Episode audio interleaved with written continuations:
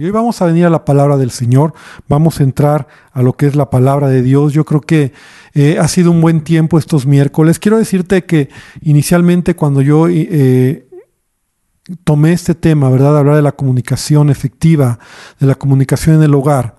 Yo pensé que iban a ser dos o tres miércoles, pero esto se ha alargado. Realmente ya van hoy seis enseñanzas y yo estoy orando, de verdad, estoy orando para que Dios use lo que estoy compartiendo, que bendiga a tu familia, que te bendiga a ti, porque esto es un tema que tiene que ver contigo, que tiene que ver conmigo, no tiene que ver con el que no está, ¿verdad? No tiene que ver con el que no llegó o con mi esposo, que es un, eh, un hombre que debería de escuchar este tema, o mis hijos.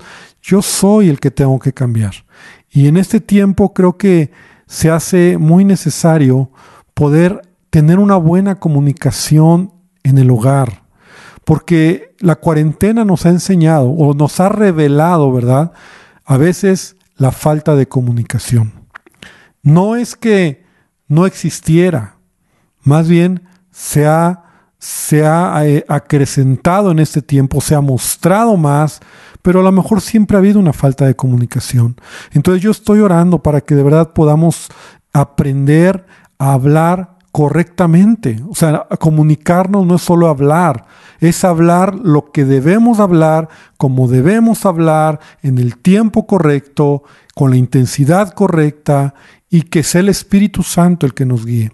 Entonces hoy voy a hablar sobre un tema más que es cómo, cómo nunca bloquear los circuitos de la comunicación en la familia. O sea, me refiero a cómo nosotros cuando hablamos a veces nuestra manera de hablar hace que la comunicación se rompa. Mucha gente a veces ya no quiere hablar con nosotros o, la relación entre esposos o padres e hijos o entre hermanos se quiebra porque no hablamos correctamente. ¿Has escuchado esa frase que dice, no es lo que dijiste, sino cómo lo dijiste? ¿Lo has escuchado? Y, vamos a reflexionar. No es como lo, no es lo que dijiste, sino cómo lo dijiste. Hoy yo quiero añadir a este pensamiento, a esta idea, que sí es importante lo que dices y también cómo lo dices. O sea, tanto es importante el fondo como la forma. Porque a veces justificamos, ¿verdad? Es que lo dijiste, pero lo dijiste de una manera incorrecta. No, es que a lo mejor ni tenías que haberlo dicho. Es que a veces nosotros justificamos y sí es importante el cómo, pero también es el qué digo, cómo hablo. Entonces hoy en día las familias sufren este problema y los circuitos de la comunicación, le voy a estar llamando así, se cierran o se bloquean por no tener cuidado en nuestra manera de hablar, en nuestra manera de hablar, cómo estoy hablando, la manera en que yo hablo con mi familia, cómo hablas. Porque como ya lo hemos dicho en, en, en sesiones anteriores, hemos enseñado cómo hay muchas, maneras de muchas maneras de comunicarnos, ¿verdad? En el lenguaje no hablado, también hemos hablado del lenguaje hablado, las pocas palabras, las muchas palabras, pero hoy te voy a enseñar, voy a tratar de compartir cómo nosotros a veces estamos hablando equivocadamente. Mira, en el libro de Efesios, nosotros encontramos una enseñanza muy tremenda. El apóstol Pablo, Efesios es uno de los libros más profundos que el apóstol Pablo escribe. Son, son, no es un libro doctrinal, es un libro muy profundo, pero la realidad es que Pablo empieza en los primeros capítulos hablando acerca de lo que Cristo ha hecho por nosotros. Habla de la salvación, habla de nuestra posición en Cristo, habla de lo que ahora somos en Cristo, la obra del Espíritu Santo en nuestra vida, lo que tú y yo tenemos como hijos de Dios, lo que hemos ganado como hijos de Dios. Y en el capítulo 4, en el capítulo 4 de Efesios, Pablo lleva una secuencia, porque él no está hablando al aire, es una carta y como toda carta tiene un principio y un final, tiene una idea, tiene un propósito. Entonces Pablo está avanzando en la idea que él tiene. Ya te mencioné lo que él habla, empieza hablando con el sacrificio y la obra de Jesús y lo que él ha hecho por nosotros, pero en el capítulo 4 él empieza diciendo, Dice, yo pues preso en el Señor les ruego que andéis como es digno de la vocación con que fuisteis llamados. O sea, en otras palabras dice, lleven una vida digna del llamado que han recibido. También Pablo dice, ya no vivan como los que no conocen a Dios. Desháganse de su vieja naturaleza pecaminosa y su antigua manera de vivir que está corrompida por la sensualidad y el engaño. Y entonces Pablo en el capítulo 4, y por favor abre tu Biblia ahí en el versículo, a partir del versículo número 25, voy a leer varios versículos, voy a leerlo la traducción viviente. Pablo empieza a, a dejarnos ver cuál debe de ser nuestra manera correcta de vivir, cuál debe de ser nuestra manera digna de vivir como hijos de Dios. ¿Y qué crees? El apóstol Pablo se va a referir a la manera en que hablamos. Pablo se va a referir a la manera en que nos comunicamos con la gente. Si, él se está, si bien es cierto, él se está refiriendo a nuestra comunicación en la iglesia o entre hermanos, hoy lo podemos aplicar muy bien a la familia. Entonces, versículo 25 del capítulo 4, nueva traducción viviente, dice, así que dejen de decir mentiras, digamos siempre la verdad. Wow, ahí empieza Pablo. Todo esto tiene que ver en la manera en que hablamos. digamos siempre la verdad a todos porque nosotros somos miembros de un mismo cuerpo. Además, no pequen al dejar que el enojo los controle. No permitan que el sol se ponga mientras siguen enojados, porque el enojo da lugar al diablo. Versículo 29. No empleen un lenguaje grosero ni ofensivo Nuevamente se refiere a la manera de, de hablar. Que todo lo que digan sea bueno y útil, a fin de que sus palabras resulten de estímulo para quienes las oigan. versículo 31. Líbrense de toda amargura, furia, enojo, palabras ásperas, calumnia y toda clase de mala conducta. Otra vez Pablo habla o, se refiere a la manera en que hablo. Versículo 32, por el contrario, sean amables unos con otros, sean de buen corazón, perdónense unos a otros, tal como Dios los ha perdonado a ustedes por medio de Cristo. Entonces, amado hermano, Pablo enfatiza que el cambio se nota en nuestra vida por la manera en que hablamos o nos comunicamos con los demás. Así que es muy importante lo que hoy vamos a hablar. Vamos a hablar de cómo nuestra manera de hablar a veces bloquea los circuitos de la comunicación. Y yo quiero que antes de continuar podamos hacer una oración. Yo siento que hoy podamos orar y pedir a Dios que Él hable a nuestras vidas y ahí donde estás, yo te invito a que cierres tus ojos y le digas a Dios, Señor, habla mi corazón. Y Padre, esta tarde, esta noche, yo te pido que tú hables a cada vida, hables a mi propia vida, Señor. Es importante corregir hábitos, malos hábitos, malas costumbres, maneras de hablar, Señor, equivocadas, formas que hemos aprendido equivocadas. Señor, tal vez hablamos mucho de renovarnos en el nuevo hombre del Espíritu, hablamos mucho de una vida espiritual en otras áreas, Señor, pero qué importante es mostrar por nuestra manera de hablar el fruto del Espíritu. Señor, porque de la abundancia del corazón habla la boca. Y Dios, sin duda que la manera en que hablamos revela lo que hay en el corazón. Señor, que las heridas del corazón se revelen, que, la, que lo que hay en el corazón se muestre, que hoy tu Espíritu Santo hable a cada vida, a cada persona, a cada hombre y mujer y joven, Señor, para que podamos reflexionar en qué o de qué manera yo me estoy equivocando en mi manera de hablar. Y tal vez mi manera de hablar está haciendo que mis seres queridos se cierren y no haya una comunicación correcta.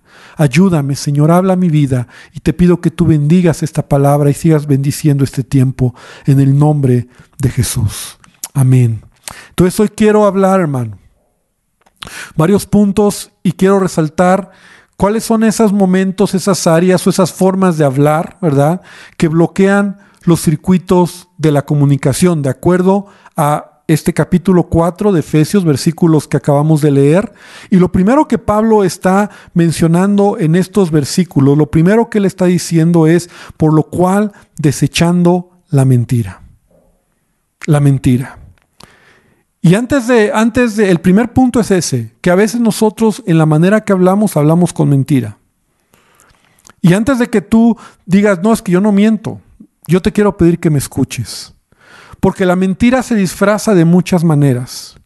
Y el mentir es algo que todos hemos hecho en algún momento. Mira lo que dice Salmo 58.3 si tú crees que nunca has mentido o que tú no lo haces. Dice Salmo 58.3, se apartaron los impíos desde la matriz, se descarriaron hablando mentira desde que nacieron. Desde que nacieron. La mentira es algo que está en el ser humano y no es porque lo no, no solamente porque lo aprende, sino es parte de su de nuestra naturaleza pecaminosa. Mateo 7, 21 y 22, Jesús dijo, porque de dentro del corazón de los hombres salen los malos pensamientos, el engaño o la mentira. O sea, del corazón sale la mentira. Entonces las mentiras pueden ser practicadas de muchas maneras, ¿verdad? De muchas maneras. Eh, la más común a veces es cuando tú dices que vas a hacer algo, pero no lo haces. O sea, en el fondo, tú sabes que no lo vas a hacer pero solamente das el avión. Estás mintiendo porque estás diciendo, sí lo voy a hacer, pero no lo haces. O cuando, día, o cuando dices, es que yo no tengo idea de lo que pasó, o sea, no sé qué pasó, no hay como, no sé, pero sí sabes lo que pasó. Es una mentira. Cuando estás en momentos difíciles, en aprietos, por ejemplo, y dices, ay, es que se me olvidó, ¿no? Se me olvidó lo que me dijiste. En realidad no se te olvidó pero es la manera más fácil de salir de un aprieto, ¿no? Es que se me olvidó, pero tú sabes que no se te olvidó. Y a lo mejor es más fuerte decir, no, la verdad es que sí, no, no, no lo hice. Y, estoy hablando de esas expresiones que a veces nosotros mentimos, hablamos para salir del problema. El, el punto es que cuando cuando aquello que no haces, aquello que mientes, aquello que dijiste que hiciste y no lo hiciste, sale a la luz, hay problemas. Y son las pequeñas cosas, no creas que son las grandes mentiras las que van destruyendo una vida, un matrimonio, una relación en familia. Dice la palabra que las pequeñas zorras son las que echan a perder los viñedos. Son las pequeñas mentiras, como te digo, ¿verdad? Entonces, eh, estamos hablando de, de esos puntos, ¿no? Mira, en la Biblia encontramos muchos casos de hombres y mujeres que mintieron. Por ejemplo, Abraham Abraham mintió a Faraón sobre su relación con Saraí, ¿no? Al, rey, cuando, cuando él le dijo, dile que es mi hermana. Lo mismo pasó con Isaac. Jacob, por codicia, por avaricia, mintió. La envidia de los hermanos de, de, Jacob, los hermanos de José, perdón, los hijos de, de Jacob, hermanos de José, mintieron cuando vendieron a José. Entonces ellos, ellos por salvar el pellejo, pero también inicialmente lo hicieron por odio, por resentimiento, por enojo y, vendieron a su hermano. Entonces en la Biblia nos muestra, nos habla de hombres y mujeres como tú y como yo que muchas veces mintieron. Y la mentira entonces debemos de entender que es una práctica que a veces se hace común en nuestra vida. Hasta la gente piadosa está tentada a mentir. Y debemos tomar en serio la amonestación de la palabra cuando nos dice, no mientas. Dice aquí la palabra, desecha la mentira de tu vida. Y sabes qué es lo, lo, difícil cuando a veces otros miembros de nuestra familia se dan cuenta que mentimos, ¿verdad? Porque la mentira causa problemas familiares. Mira, ¿y qué decir de las mentiras abiertas? Cuando esa mentira está ahí y no se confiesa o no se, o no se habla, tarde o temprano va a afectar la, relación, tarde o temprano va a afectar eh, la confianza. Jóvenes, a veces la mentira y cuando uno como padre, ¿qué es lo que más le molesta de los hijos? Es que me mientas, ¿no? ves Es que ¿por qué me mentiste?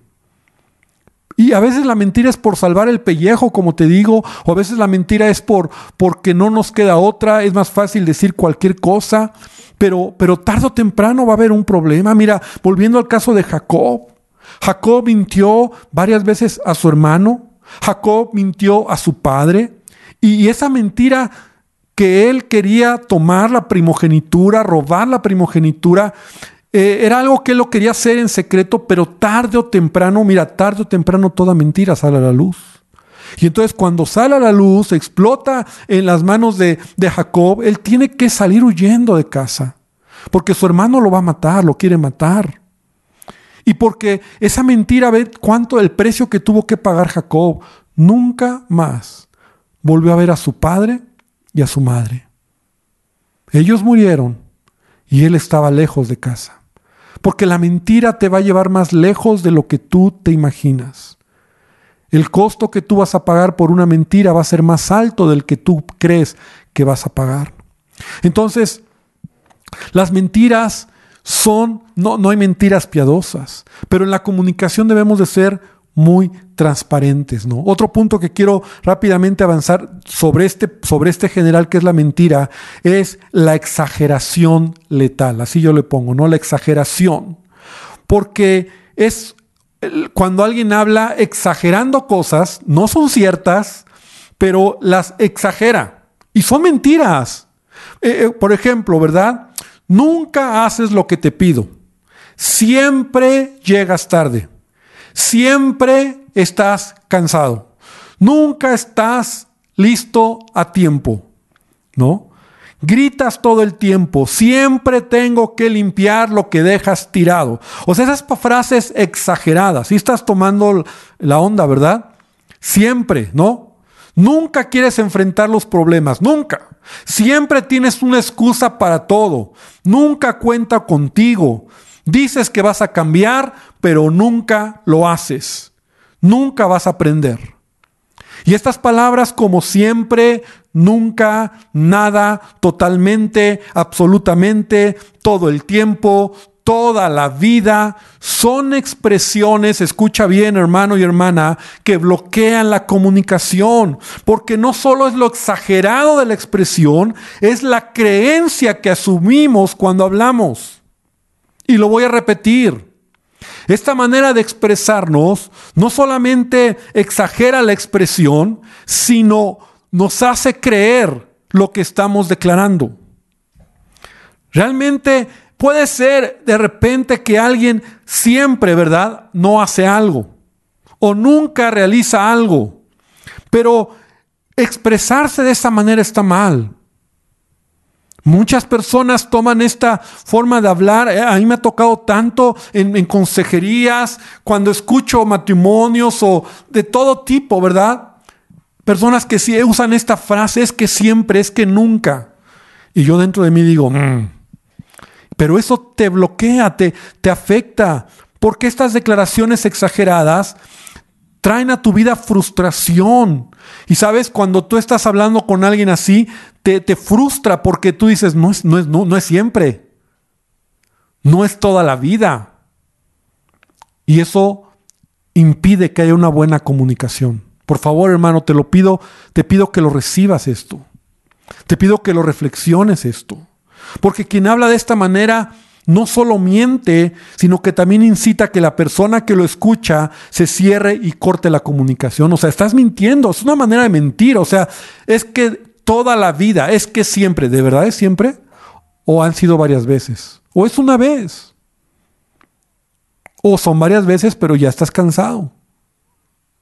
Pero eso, esto trae como, como consecuencia que la comunicación se cierre. Otro punto también de este punto de la mentira es la, la, falsificación. Me refiero a la verdad que se tuerce o se distorsiona y que se añaden o se suprimen hechos para ajustar, para, para traer un argumento al gusto, ¿no? Y esto es parte de lo que te digo, de la mentira, porque muchos eh, dicen mentiras, falsifican hechos para a veces para, para buscar favores, para ganar simpatía, para salvar apariencias, para escapar de la crítica, nos exaltamos o nos protegemos de nuestras faltas, de nuestras debilidades y de nuestros fracasos.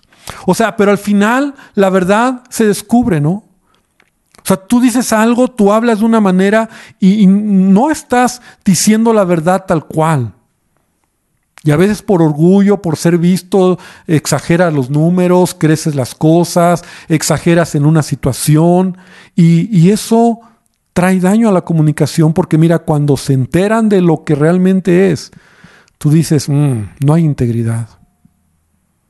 Y ahí yo soy muy observador, yo escucho a la gente Y a veces cuando yo oigo a alguien que está exagerando, que su versión está acompañada de, de cosas que no son, y porque tú sabes que no es cierto, entonces tú te estás dando cuenta de la fibra moral de esa persona, del carácter de esa persona.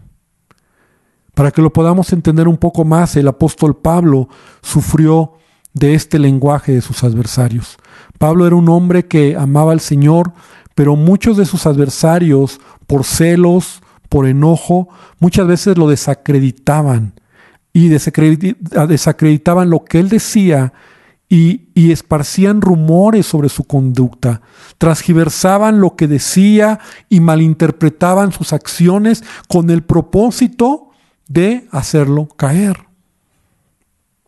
O sea, Pablo hacía algo y la gente o los que los, los oponentes a él siempre decían lo que él hacía, pero eh, añadían, exageraban, y entonces eso que hacía ya se convertía en algo equivocado.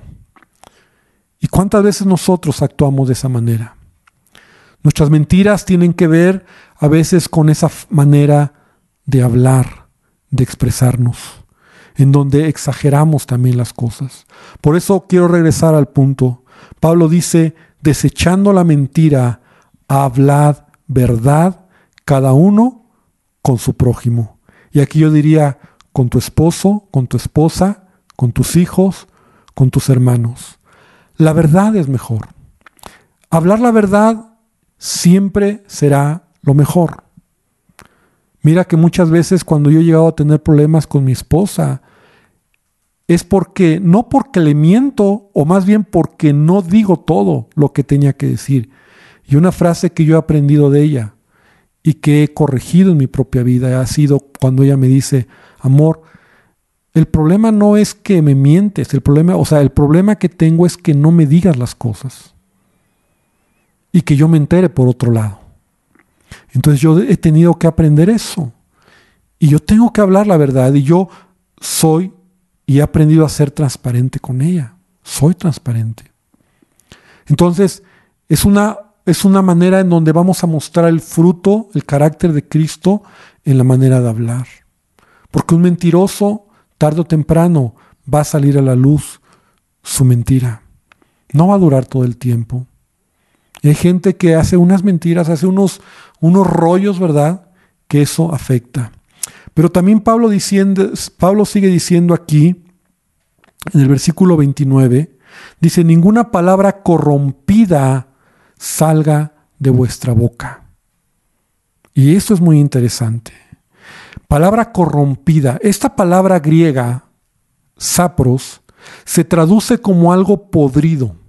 Esto es muy fuerte, porque mira, se traduce y se refiere a algo que apesta como el, como el pescado descompuesto. ¿Has olido el pescado cuando ya está descompuesto?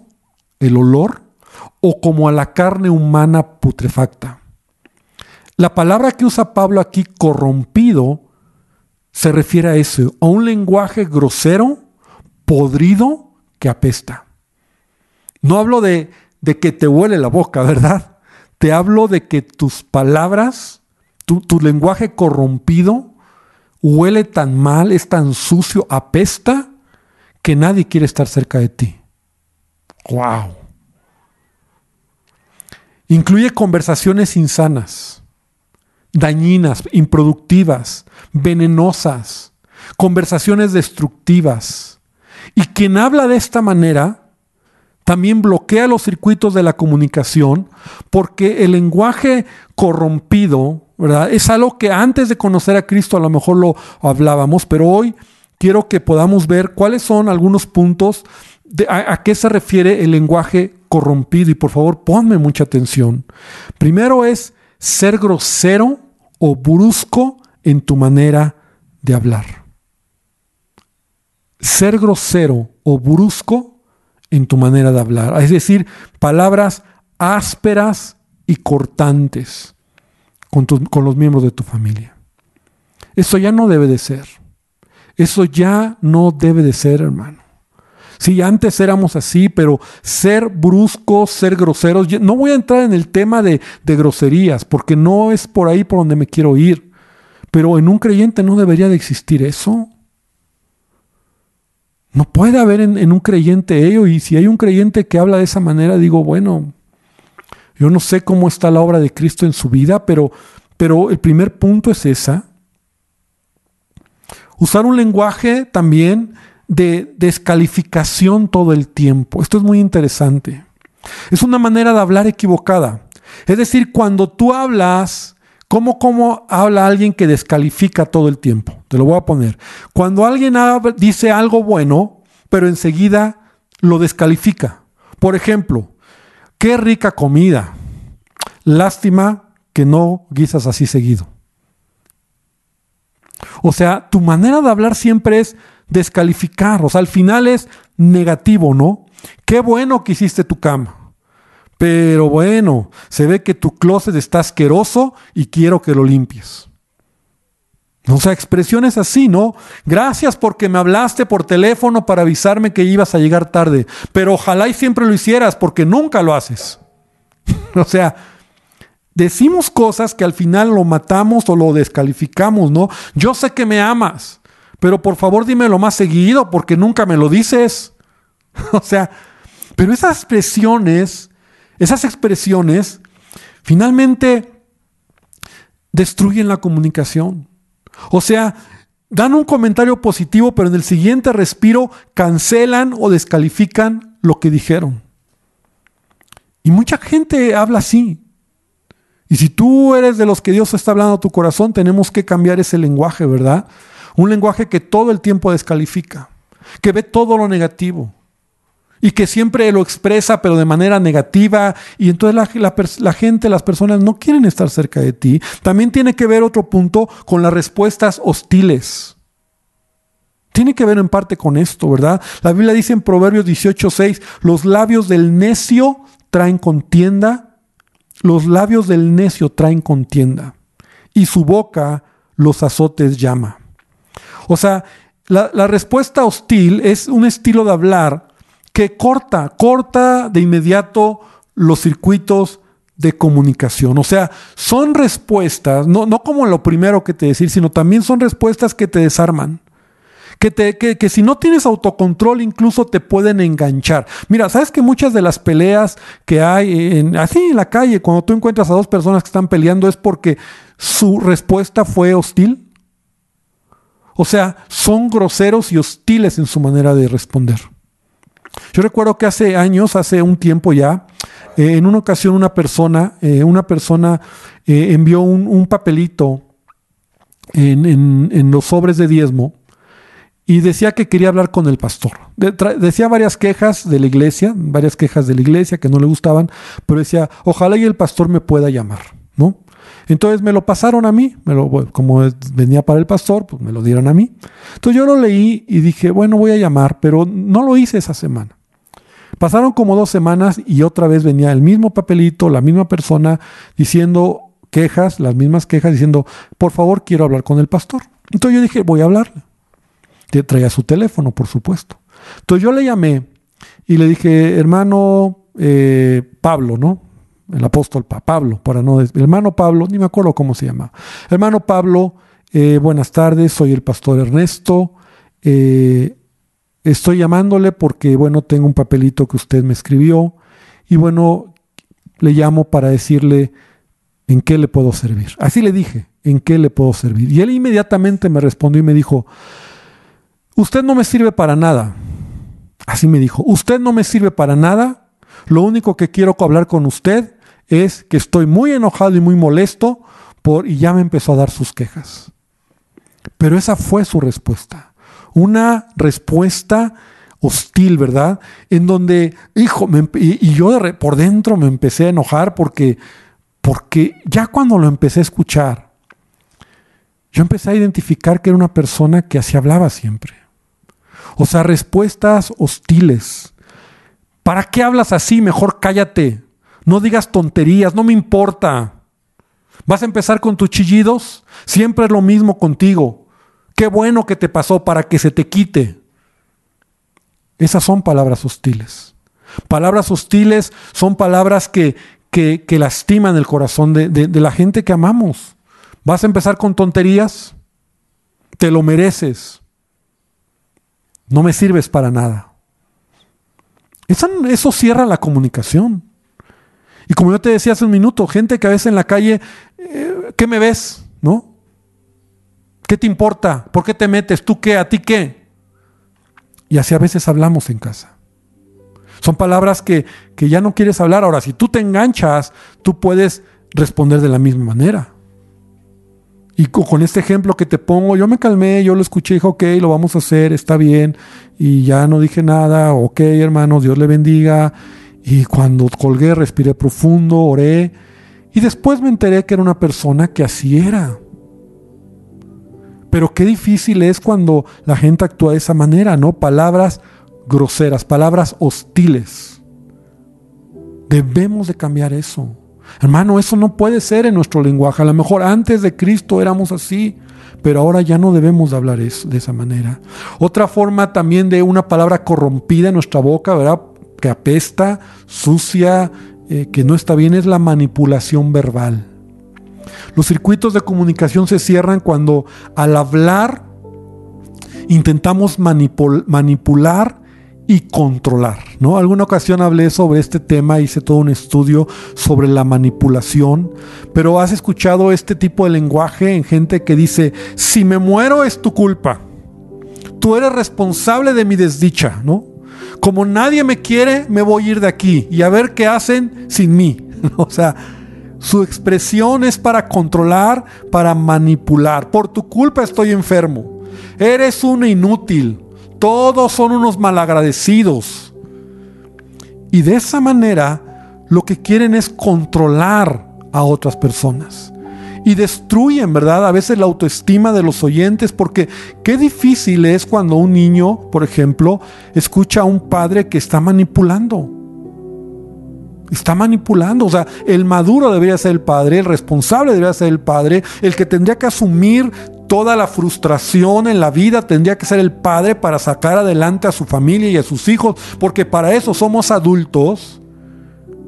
Pero por ejemplo, cuando hay matrimonios que se están destruyendo, qué triste es ver a mujeres o a hombres que empiezan a inyectar odio en los hijos y la manipulación verbal. Es que tu padre, es que es un flojo, es que no nos da nada, es que, es que, eh, y, el pobre niño empieza a recibir todo eso. Por favor, hermano hermana, eso no puede ser. Destruyes una vida con la manipulación verbal. La Biblia dice, la lengua engañosa destruye el espíritu. Proverbios 15.4 en la segunda parte. Entonces, no podemos manipular. No podemos, no, no debemos hacerlo. Si estoy frustrado, me callo. Vamos a hablar más adelante cómo responder, pero cómo actuar correctamente. Y finalmente también hablar golpeado, como te decía, ser grosero, ¿no? Este tipo de, expresiones que, mira, una persona grosera, una persona que habla golpeado, normalmente habla, o sea, no piensa lo que dice. y me dirás, estoy no, no piensas lo que dice. Se defiende y habla solo para destruir. Una persona que habla grosera, golpeado. La Biblia dice en Proverbios 29:20, ¿has visto hombre ligero en sus palabras? ¿Has visto hombre ligero en sus palabras? Más esperanza hay del necio que de él. Y Santiago dice, sea el hombre pronto para oír y tardo para hablar. Un hombre sabio, escucha bien, una mujer sabia es aquella persona que antes de hablar, antes de hablar, antes de hablar, piensa el daño que va a hacer piensa. Y más si somos personas que sabemos que, que somos violentos o que respondemos rápido. La vida del rey Saúl es un claro ejemplo. Saúl era un hombre que actuaba de esa manera, hablaba sin pensar, actuaba y tomaba decisiones alocadamente. Se enojaba y hablaba a lo tonto. En una ocasión mató al sacerdote, al sumo sacerdote que había en ese tiempo en Israel y a todos los sacerdotes solamente porque se enojó. Y la historia que te quiero leer está en 1 Samuel 20. Esta es otra historia cuando se enoja con su hijo Jonathan. Porque David no llegó a comer. Y David no lo hizo porque David sabía que, Saúl lo iba a matar. Entonces él le dice a su hermana, a su amigo Jonathan, mira, no voy a ir a la comida del rey cuando nos sentamos a comer con el rey para, para ver qué hay en el corazón de Saúl. Y entonces 1 Samuel 20:30 dice, entonces se encendió la ira de Saúl contra Jonatán, porque simplemente Saúl le dice a, a Jonathan, ¿dónde está David? Y David le dice, y Saúl le dice, y perdón, Saúl le dice a Jonathan, ¿dónde está David? Y Jonathan le responde, David se fue a la casa de su padre porque tenían que ofrecer sacrificio y por eso no está comiendo con nosotros. Y la Biblia dice que se encendió la ira de Saúl y le dijo, hijo de la perversa y rebelde, ¿acaso no sé yo que tú has elegido al hijo de Isaí para confusión tuya y para confusión de la vergüenza de tu madre? Y se levantó Jonathan de la mesa con exaltada ira, o sea, hubo un conflicto ahí, se rompió la comunicación y no comió porque tenía dolor a causa de David, porque su padre lo había afrentado. Saúl era así. Él era explosivo. Él era grosero. Él, él no pensaba. Él simplemente actuaba. Entonces, la pregunta esta noche, hermano, ¿quieres edificar tu familia como Dios quiere? ¿Quieres hablar correctamente? Porque estos son hábitos equivocados que a lo mejor tú has hecho, tú has llevado en tu vida y debes de tomar muy en serio que esto bloquea la comunicación. Eh, hablamos mucho de que el hogar sea un lugar de refugio, hablamos mucho de que el hogar sea un lugar de descanso, hablamos mucho que sea un lugar de alegría, de risas, de paz. Y con esto no quiero decir que todo eso juela entre, eh, todo es en las nubes, todo es bonito. No, hay momentos difíciles. Hay momentos de, enfrentar problemas, situaciones, desobediencias, hay que tratar cosas complicadas, pero la manera en que hablamos es muy importante la forma y el fondo. Entonces tenemos que cuidar cómo lo hacemos. Puede que parezca inocente todo esto, pero todo esto es letal. Yo te quiero animar esta tarde. El tiempo ha pasado, ha terminado, para que podamos orar hoy, podamos eliminar, podamos identificar y eliminar las formas negativas. Hoy solamente hemos tocado dos, ¿verdad? Que realmente es lo que Pablo resalta aquí en este capítulo. Hablad verdad y ninguna palabra corrompida salga de nuestra boca. Y en ello encierro yo lo que puede cortar los circuitos de la comunicación en la familia. Y nosotros debemos de cuidar nuestra manera correcta de hablar. Y yo quiero invitarte a que cierres tus ojos ahí donde estás. Si quiero hacer algo hoy, si puedes cerrarlos, no me veas, ciérralos. Porque yo voy a expresar algunas frases que son muy comunes en las familias. Y que a lo mejor tú te identificas con esas expresiones. Y si en alguna te choca, si en alguna te impacta, yo quiero que con tus ojos cerrados hoy vengas a Dios y le digas, Señor, perdóname. Porque yo quiero que el Espíritu Santo esta tarde confronte tu corazón. Y Espíritu Santo, yo te pido que tú hagas lo que nadie podemos hacer. Porque aún yo puedo hablar y puedo explicar lo que, lo que tiene que ver con la manera de hablar correcta de acuerdo a tu palabra. Pero solo tú, Espíritu Santo, eres el que puedes cambiar nuestro corazón. Y ahí con tus ojos cerrados, piensa en estas expresiones equivocadas que a veces decimos. Ojalá recibas lo que mereces. No me importa lo que piensas. Me chocas. Vas a ver. Eres un inútil, eres un menso. ¿Por qué no te callas? Ahora sí me voy a vengar y van a saber quién soy yo.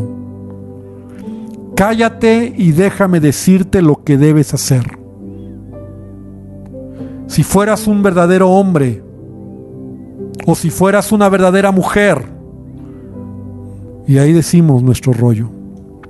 Sí, sé que prometí hacerlo, pero no lo voy a hacer, como ves? Después de lo que has hecho, ¿esperas que te quiera? Sé que lo hiciste, no me mientas. No quiero escuchar tus problemas. Tengo suficiente con los míos. Nunca te importa lo que pienso. Nadie más lo puede entender, nadie más lo puede hacer tan bien como yo. Siempre soy yo el que lo tengo que hacer. Nunca estás satisfecho, nunca estás satisfecha. Tú eres el que siempre causa los problemas. Allá, bájate de tu nube, no exageres. Porque nunca pueden hacer nada bien. Deberías saber que no lo hice en serio. Era una broma, no era cierto. Y puedo pasar toda la tarde expresando frases que son comunes en las familias, que destruyen la comunicación. Pero esta tarde, Señor, yo te quiero pedir que tú hables a nuestros corazones. Queremos ser revestidos del nuevo hombre. Como dice Pablo en tu palabra, Señor, queremos ser renovados en el espíritu de nuestra mente. Queremos despojarnos del viejo hombre que está viciado conforme a los deseos engañosos. Y queremos vestirnos del nuevo hombre creado según Dios en la justicia y en la santidad de la verdad.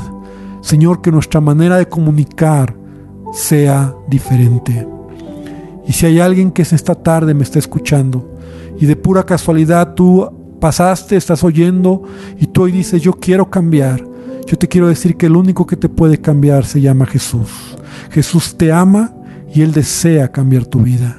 A lo mejor estás cansado de la manera de hablar, estás cansado de la manera en que te hablan, pero hoy quiero decirte que Jesús tiene una manera de hablarte en donde Él desea mostrarte lo que tú eres y darte una identidad correcta. Y yo quiero invitarte a que tú le digas en tu corazón hoy a Jesús, Señor Jesús, cambia mi vida. Señor Jesús, entra a mi corazón, díselo, díselo ahí. Y creyendo con tu corazón y hablando con tu boca, tú vas a ver un milagro en tu vida. Y Señor, también quiero orar por cada uno de nosotros, por cada uno de los que ya te conocemos, Padre. Te pido que tú traigas convicción a nuestros corazones, que podamos realmente ser transformados, ser cambiados por el poder de tu Espíritu Santo. Señor, que nuestra manera de hablar sea una forma de hablar correcta, de que edifique, como vamos a hablar la siguiente semana, hablar verdad, hablar cosas que edifiquen, que den gracia a los oyentes. Pero Dios, que cambiemos, que cambiemos. Y hermano, y dile a Jesús, Señor Jesús, cambia estas frases, quítalas, sácalas de mí en el nombre de Jesús. Señor, que salgan de mí estas frases que he aprendido, que he escuchado, que he dicho y que pueda ser una persona que hable conforme a tu palabra. Gracias Jesús y gracias Señor por este tiempo.